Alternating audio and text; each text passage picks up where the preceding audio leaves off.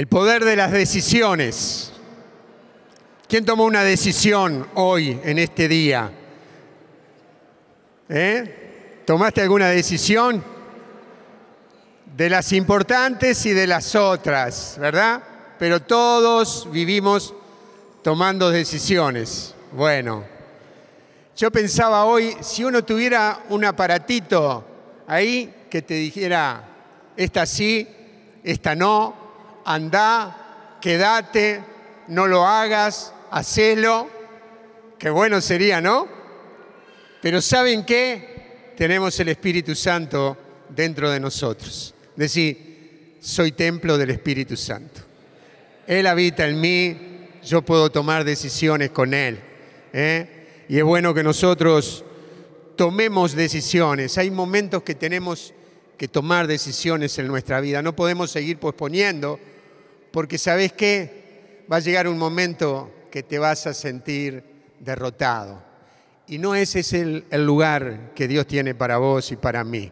El lugar que Dios tiene para vos y para mí es un lugar de victoria, ¿eh? un lugar de, de, de, que, de cosas que sucedan, de tomar la tierra prometida, como hablábamos hace algunos jueves. Ese es el lugar para vos y para mí, de verdaderos cristianos. La bendición la arrebatan los valientes, los que se animan a accionar y no postergan sus decisiones. ¿Eh? Nos, animamos, tenemos que tomar valor. ¿eh? Tomemos valor para esas decisiones, para, tomar una vida, para tener una vida de santidad, para guiarnos por lo que Dios nos dice. Y eh, Josué en el capítulo 24 le dice a su pueblo, elijan hoy a quién quieren servir. ¿eh? ¿A quién queremos servir? A Jesús, ¿verdad? Al Señor de señores. Él es nuestro guía, Él es el camino, verdad y vida. A Él lo queremos seguir. Vivir de acuerdo con la palabra de Dios es un desafío continuo. No es algo que decimos, hoy sigo a Cristo, hoy le digo sí al Señor y ya me sirve para el resto de mi vida.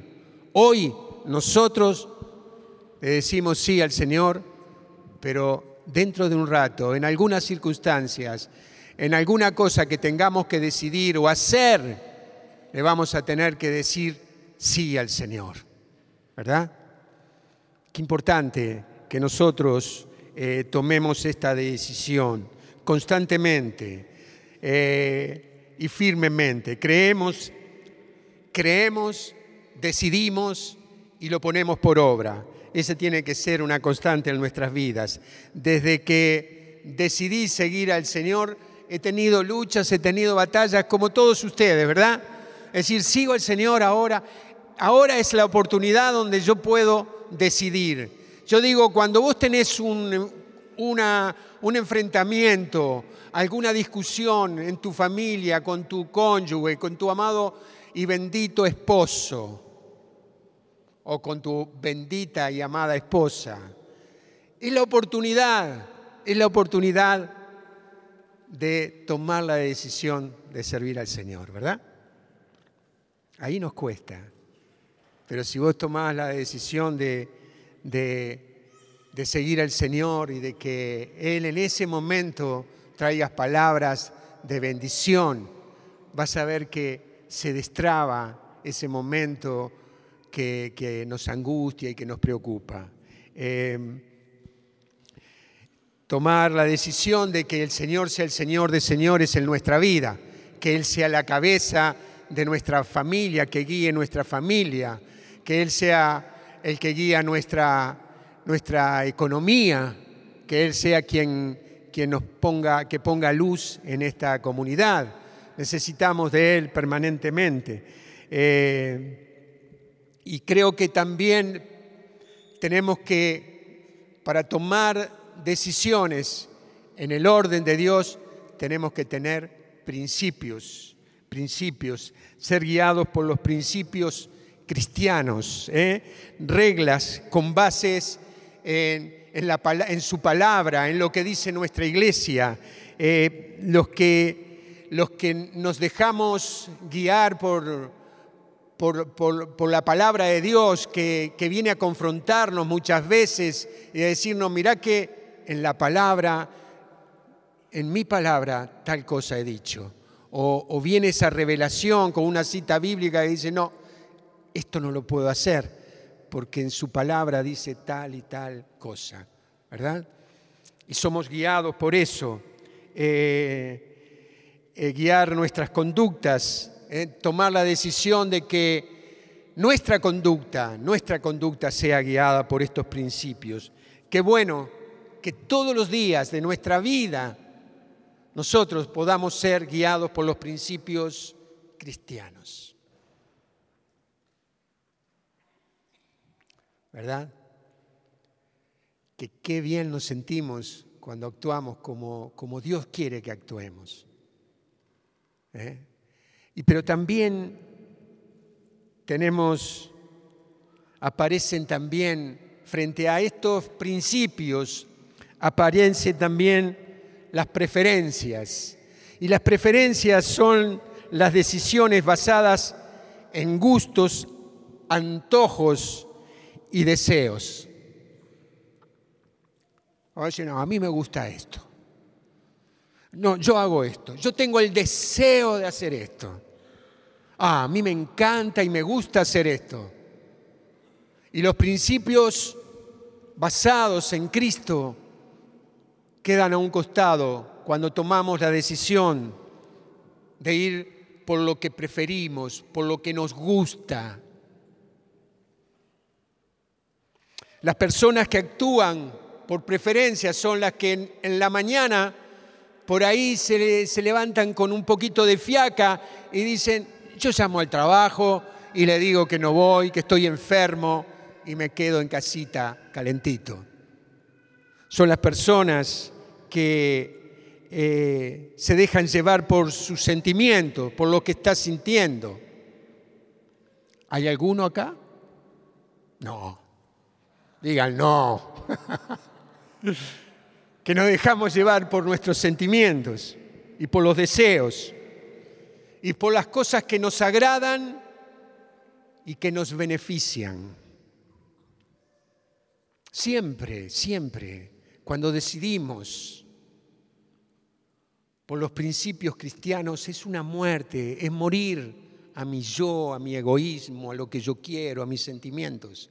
Es una decisión clave en nuestra vida. O como cristianos decimos esto hoy acá y allá afuera hacemos todo lo contrario. Como personas de fe tenemos que tener principios que son básicos, inamovibles. Esto es es convicción, es certeza. Eso hace que si yo voy al supermercado y la, cajera, la chica que está en la caja, me da un billete de 200 o de 500 por equivocación, no vamos a decir menos porque ya no tienen valor prácticamente, pero uno de 200, uno de 500, si vos decís, justo a mí me tocó salir sorteado, lamento, pero y tu hijo te está mirando. Es decir, hey, papá, en el grupo nosotros hemos escuchado otra cosa. No es así. Eso es, principio, eso es principio.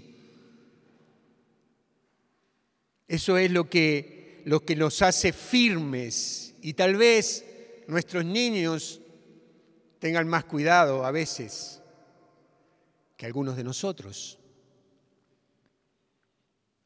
Eso es lo que nos hace mantenernos firmes.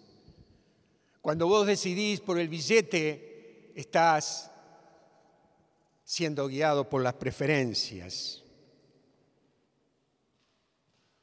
Decirle al que tenés al lado, las preferencias te hacen estar en problemas. Cuídate, cuídate porque perdés lo mejor Perder lo más valeroso. Controlar nuestra vida cristiana es, eh, interminable. Siempre, siempre, siempre, sí, siempre, siempre voy a tener que estar cuidando mi vida cristiana, cuidando las relaciones, que son que, lo que decido, que es lo que decido en, mi casa, en mi familia, en mi, en, mi, en mi matrimonio, qué es lo que decido. ¿Qué es lo que decido con mis hijos, en la relación con mis padres? ¿Qué es lo que decido en mi trabajo, en nuestro apostolado, en, la forma que evangelizo, que, proclamo al Señor, a Jesús, el Señor de mi vida. ¿Cómo evangelizo? Estas son decisiones. ¿Cómo estamos decidiendo? ¿Verdad? Y también nuestras decisiones de cómo vivo mi vida sacramental. ¿Qué relación tengo con mi iglesia? ¿En dónde me congrego? ¿Cómo es mi forma de orar? decisiones todas. Ayuno, me juego por mi hermano que está necesitado, hago un esfuerzo, un sacrificio, decisiones, decisiones. ¿Cómo las manejo? ¿O solamente decido venir al encuentro de Dios porque estoy dolorido? y lo que yo necesito es que ese dolor se me vaya. Decisiones de preferencias. Ahora, cuando yo vengo al encuentro de Dios diciendo, Señor, transformar mi vida, porque yo no quiero vivir como he vivido y no solamente eso, yo quiero servirte, quiero anunciarte, quiero proclamarte que tú eres mi Señor y mi Dios y llevar a otros jóvenes, a otros como yo, a otros dije como yo, jóvenes, como yo, ¿verdad? Grandes o la edad que sean, al encuentro tuyo. Que yo pueda encontrarme con cualquier persona y por distintas circunstancias yo pueda hablar con ella y pueda proclamarte a vos el Señor de mi vida, el que me ha restaurado, el que me ha salvado. Esos son principios.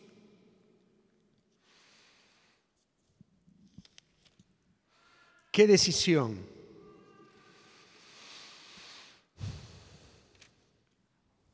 ¿Cómo decido todo esto?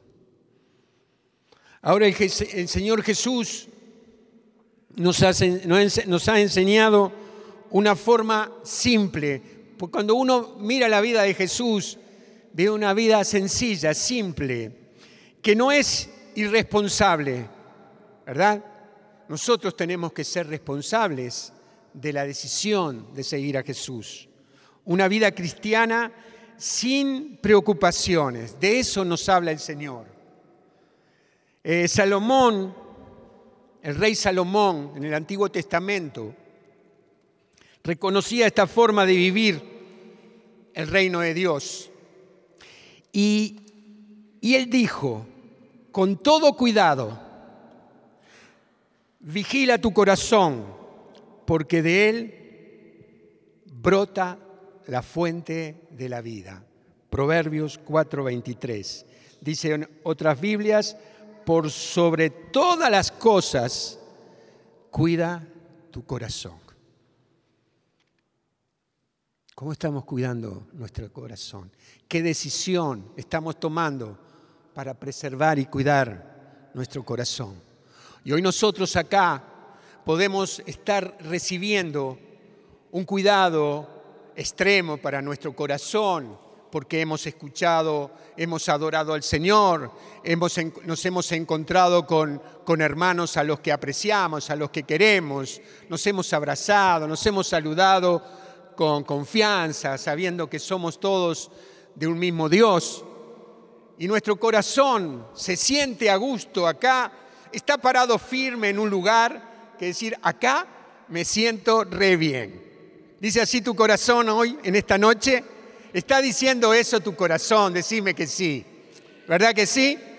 Todos nos sentimos reconfortados, fortalecidos. Es un lugar agradable. Puede ser que hayamos venido con, con algunas luchas, con algunas tristezas, como los hermanos que valientemente se pararon acá para que oráramos por ello, por la tristeza, por la angustia, por los temores. Pero Dios, yo estoy seguro que en esa oración, y en todo lo que hemos adorado y alabado al Señor en este momento. El Señor ha reconfortado tu corazón y vos lo has cuidado.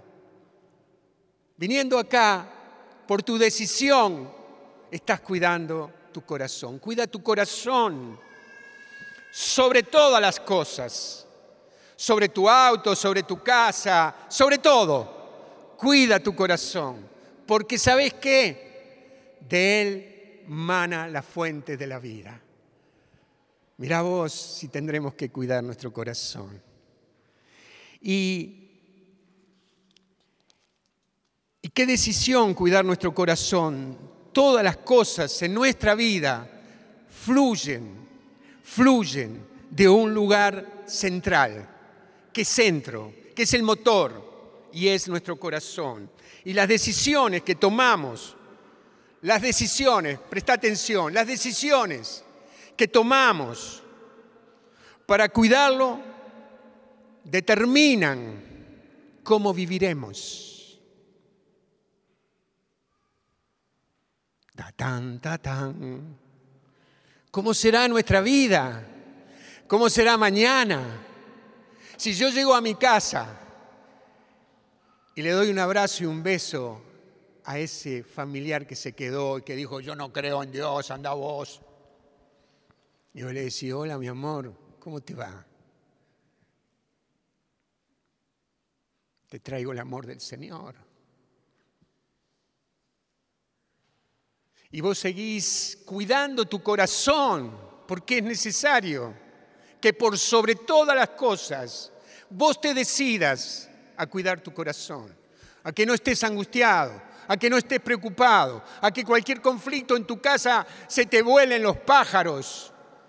Como me decía un, joven hace un ratito, que viene luchando con sus dificultades de la ira y del enojo. Cuida tu corazón, porque de él mana la vida. Mira qué decisión, qué decisión que vos en tu casa, por cuidar tu corazón, vuelques sobre tu familia, en tu trabajo, en tu comunidad, un ambiente agradable, de bendición. Mira el que tenés al lado. Decile, no te olvides de que por sobre todas las cosas, a ver, decíselo, que por sobre todas las cosas cuides tu corazón, cuides tu corazón, cuides tu corazón.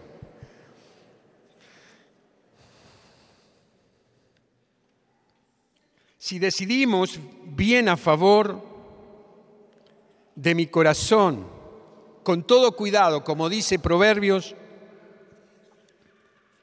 empezaré, a tener una vida de abundancia. Los frutos abundantes vendrán. En otras palabras, si en mi vida interior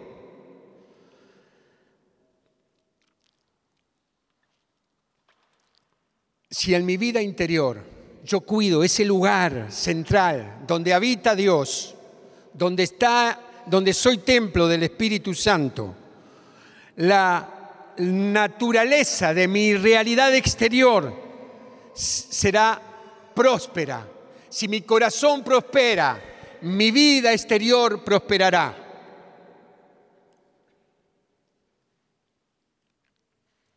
Habrá algo por fuera que está demostrando que en tu vida interior hay vida abundante.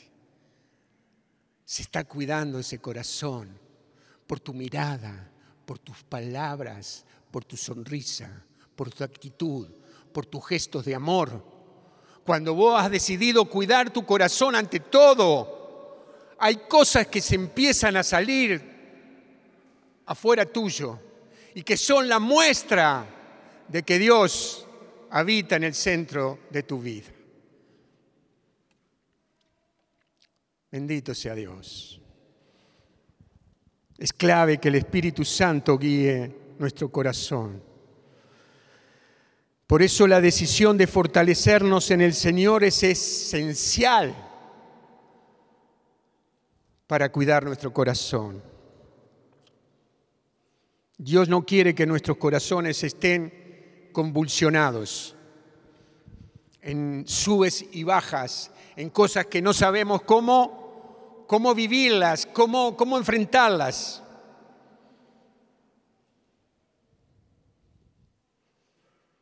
¿Qué hacemos con nuestros corazones? Podemos estar hoy cuidándolos en este momento, pero salir afuera y estar muy lejos de lo que hemos recibido acá. Tomar decisiones que nos apartan del encuentro de Dios, de esa relación de fortalecer nuestras vidas, porque tenemos pensamientos muy distantes de lo que es tener principios cristianos. Primera de Samuel, capítulo 22. Miren esta historia de, de David. David se encontraba con cantidad de dificultades en ese tiempo, en el capítulo 22, ustedes lo pueden leer, y se, se unieron a él familiares, pero aparte de eso, alrededor de de 400, 350 hombres, en total eran 400, que dice la palabra, además se le juntaron todos los que estaban en un aprieto, cargados de deuda o descontentos de la vida que llevaban. Así llegó a ser jefe, dice la palabra, de unos 400 hombres. Es decir, personas que estaban desahuciadas, que no tenían esperanza, que no sabían cómo hacer, cómo acomodarse en la vida, se unieron a David. Y David lo fue levantando, fue fortaleciendo, fue dándoles dignidad, enseñándoles a, batallar, a pelear, a ser hombres de, principios. Y, lo fue teniendo y durante 10 años fueron acompañando a David. Y dice la palabra en el capítulo 30 que al tercer día, cuando David y sus hombres llegaron a Siquelev, los amalecitas habían incursionado el Negev contra Siquelag y habían arrasado y prendido fuego a Siquelag, llevándose cautivas a las mujeres y también a todos los que habían allí, del más pequeño al más grande pero no habían matado a nadie, sino que se los habían llevado a todos, prosiguiendo luego el camino. Es decir, que en el campamento David y sus hombres habían salido a, batallar y cuando volvieron encontraron que el campamento de ellos había ha sido arrasado por los amalecitas y encontraron una desolación tremenda. Y dice la palabra que entonces, cuando encontraron esta situación, prorrumpieron en sollozos hasta que se quedaron sin fuerzas para llorar. Las dos mujeres de David, Ahinoam de Israel y a Abigail, la esposa de Nabal, el de Carmel, también habían sido capturadas. David estaba en un grave aprieto porque las tropas amenazaban apedrearlo. Qué situación. Qué difícil porque David venía de, de varias cosas, había sido negado por el rey de Israel, eh, había tenido eh, varias, varias situaciones que lo, que lo tenían con angustia y preocupación. Y cuando llegó a su campamento se encontró con esto que estaba desolado y completamente destruido y se habían llevado a todos los seres queridos, a sus esposas y a sus hijos. Una situación eh, muy angustiante. Cualquiera de nosotros hubiese, se hubiese encontrado angustiado, preocupado y hubiese prorrumpido en llanto, ¿verdad? Y sobre todo esto, lo que viene acá es que sus tropas se pusieron en contra de él y estaban amenazando apedrearlo. Qué doloroso que los amigos, los más queridos, los más apreciables, se vuelvan contra ti y quieran matarte. Y David enfrenta el rechazo más profundo por la traición de todas estas personas.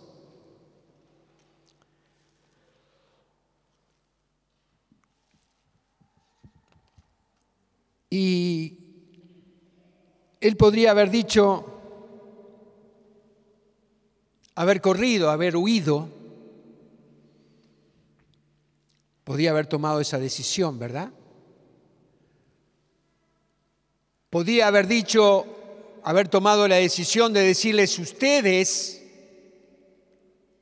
fueron elegidos por mí, yo los recibí, los levanté como hombres, como personas de batalla, los instruí, los eduqué, los fortalecí como hombres, no tienen derecho a venir contra mí. Podía haber dicho esto también, ¿verdad? Pero no, no decidió eso. Dice la palabra de Dios que David, retomando coraje, retomó coraje gracias al Señor su Dios. Y fue y le preguntó en estos términos, ¿debo perseguir a esa banda? ¿La alcanzaré? El Señor le respondió, persíguela, seguro que la alcanzarás y librarás a los cautivos. La decisión de David de no renegar, de no ponerse a, tirado en el suelo a decir no puedo más, mi vida es un fracaso, esto llegó al final, Has decidido muchas veces a decir, no, no insisto más, no lucho más, no batallo más, no salgo más a buscar trabajo, esta, esta enfermedad me venció, esto se destruye, mi familia se divide. ¿Has pensado así?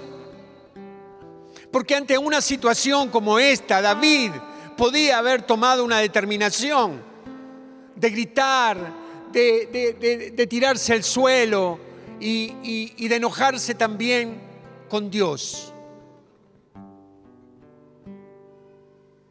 Pero la decisión de un hombre que tiene a Dios en su corazón, que es guiado por el Espíritu, sabe lo que tiene que hacer.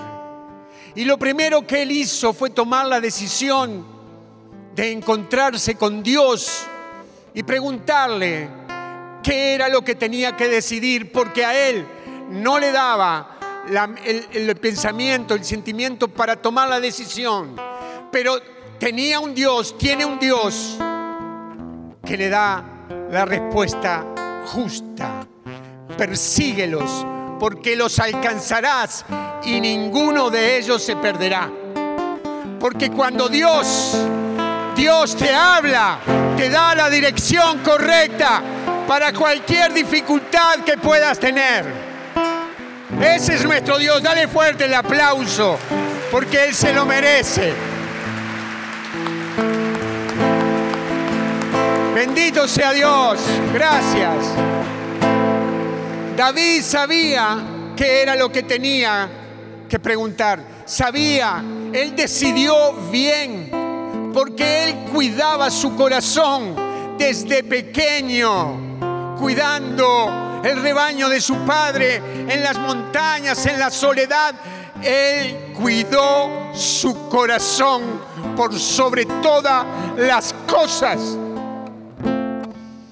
Y cuando vos cuidás el corazón, tu corazón, por sobre todas las cosas, vos sabés a dónde tenés que ir cuando tenés que tomar decisiones difíciles. Y no solamente te va a dar la dirección, te va a dar la fortaleza. Y dice la palabra de Dios que esos hombres que estaban ahí enojados con él, cuando él salió del encuentro con Dios, él le habrá dicho, vamos, vamos, los alcanzaremos, la decisión está tomada, vamos tras ellos, no se perderá ninguno. Les habrá dicho, vamos, se terminó el tiempo de estar desenfocado en mí, tenemos que ir contra el enemigo verdadero. Tenemos que ir a recuperar lo que es nuestro, a nuestras esposas, a nuestros hijos. La decisión bien tomada hace que vos no pierdas tiempo. Y si ustedes leen Primera de Samuel capítulo 30 en adelante se van a encontrar de cómo trajeron no solamente sus pertenencias, no solamente su familia, sus niños, sus jóvenes, trajeron mucho más, porque dice la palabra que ni grandes ni pequeños, ni hijos ni hijas, ni nada del perdón, dice, David salvó a todos los que habían arrebatado los amalecitas y en especial libró a sus dos mujeres. No le faltó nadie, ni grande, ni pequeño, ni hijos, ni hijas, ni nada del botín y de todo lo que había, lo que les había quitado los amalecitas. David lo recuperó todo. Dije, David lo recuperó todo, porque cuando Dios te da la dirección, vas a poder recuperar todo. Dale un fuerte aplauso al Señor. Sanando mi corazón, mi casa se iluminó de tu luz. Amén. Hablaste a mi corazón, tu voz me dio dirección, camino Amén. al Sí, Señor. amparo de tu luz. Tu gracia me Dice. Ponete de pie, sí, por favor. Quiero decirles esto.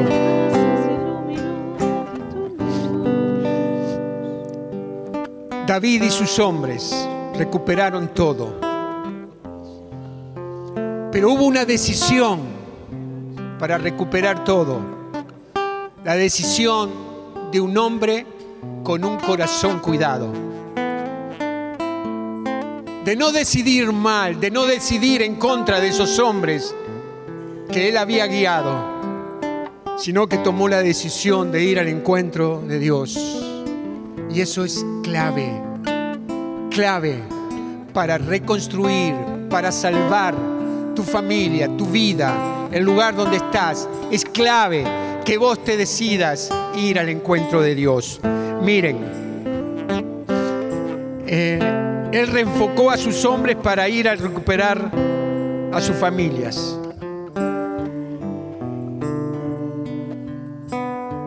Y al tener y esa decisión de fortalecerse en el Señor, ser fiel a sus principios cristianos, en ese momento no, no eran cristianos, pero eran de Dios, principios de Dios, hizo que, que no colapsara en, un, en una locura, en un desenfreno, sino que permaneció firme para ir al encuentro de Dios. Lo que te quiero decir por último es esto. Cuida tu corazón. Leía esto de Lucas capítulo 2, versículo 52. Jesús iba creciendo en sabiduría, en estatura y en gracia delante de Dios y de los hombres, dice su palabra. Es decir, que Jesús, el Señor, nos deja este ejemplo de crecer en sabiduría y gracia delante de los hombres para que nosotros veamos ese testimonio. Pero me preguntaba, ¿también ante Dios cuando Él era perfecto? Sí, porque Él era hombre y había dejado su divinidad a un costado y estaba creciendo, para darnos testimonio a nosotros de que no podemos dejar de crecer en la relación con nuestro Dios. Tu corazón, cuidado, y una relación de crecimiento. Dije crecimiento, porque no nos cansaremos de crecer, de buscar más a Dios, de ser fiel a Él en todas las áreas de nuestra vida. ¿Para qué? Para saber tomar decisiones buenas para nuestra vida. Levanta tus manos al cielo, porque yo sé que Dios está obrando. Cuando uno lee la Biblia, se encuentra con personas que supieron tomar decisiones correctas. La hemorroísa dijo, si solo toco el manto, quedaré sana. Ah, Pedro estaba desanimado porque no había pescado. El Señor le dijo, vuelve a tirarla, boga mar adentro, vuelve a tirar las redes. Y Pedro estuvo entre la duda de su cansancio, de su desánimo, pero dijo, si tú lo dices, ah Señor, si tú lo dices, yo vuelvo a tirar las redes. Oh mi Dios, que hoy tomemos decisiones que bendigan nuestras vidas, que hoy tomemos decisiones para estirar, acrecentar el reino de Dios, que hoy tomemos decisiones justas para que nuestras familias se vuelvan todas a Cristo. Vamos, vamos, quiero que te animes a tomar decisiones verdaderas de santidad en el orden de Dios. Él está acá, obrando. Si tu corazón se decida a seguirlo, grandes cosas van a suceder.